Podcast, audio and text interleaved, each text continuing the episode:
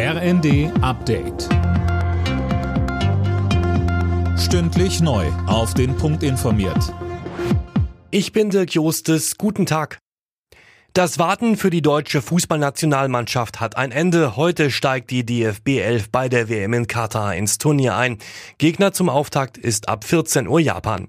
Bayern-Star Leroy Sané kann wegen Knieproblemen nicht dabei sein. Bundestrainer Hansi Flick. Es ist bitter, dass wir auf Leroy verzichten müssen, weil Leroy ist einfach ein Unterschiedsspieler. Leroy kann ein Spiel alleine drehen mit seiner Qualität, die er hat. Und von daher ist es einfach für uns schade, aber trotzdem besteht Hoffnung, dass er dann vielleicht am Sonntag spielen kann. Und daran arbeiten wir alle, daran arbeitet das ganze Team, das ganze medizinische Staff. Und das sind die Dinge, die wir jetzt tun können für ihn, sodass wir ihn bald wieder bei uns zur Verfügung stehen haben.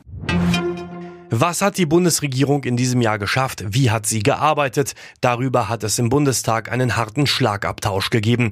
Sönke Röhling in der Generaldebatte um den Etat des Kanzleramts fuhr CDU-Chef Merz scharfe Geschütze auf. Ja, warf Scholz vor, er habe die historische Chance verpasst, für einen Aufbruch im Land zu sorgen. Statt auf die Chancen der Krise hinzuweisen, habe sich die Regierung im Klein-Klein verloren, handwerklich miserable Arbeit geleistet, fachliche Expertise ignoriert und ihr Wort zum Beispiel gegenüber der Bundeswehr gebrochen. Bundeskanzler Scholz verwies dagegen auf volle Gasspeicher und die beschlossenen Entlastungen und sagte, die Ampelkoalition sei eine Regierung der Tat. Merz Vorwürfe seien schlicht blanker Unsinn.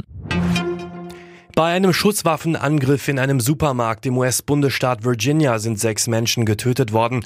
Ein Mann hatte gestern Abend in dem Walmart um sich geschossen. Die Polizei geht von einem Einzeltäter aus. Auch er ist tot.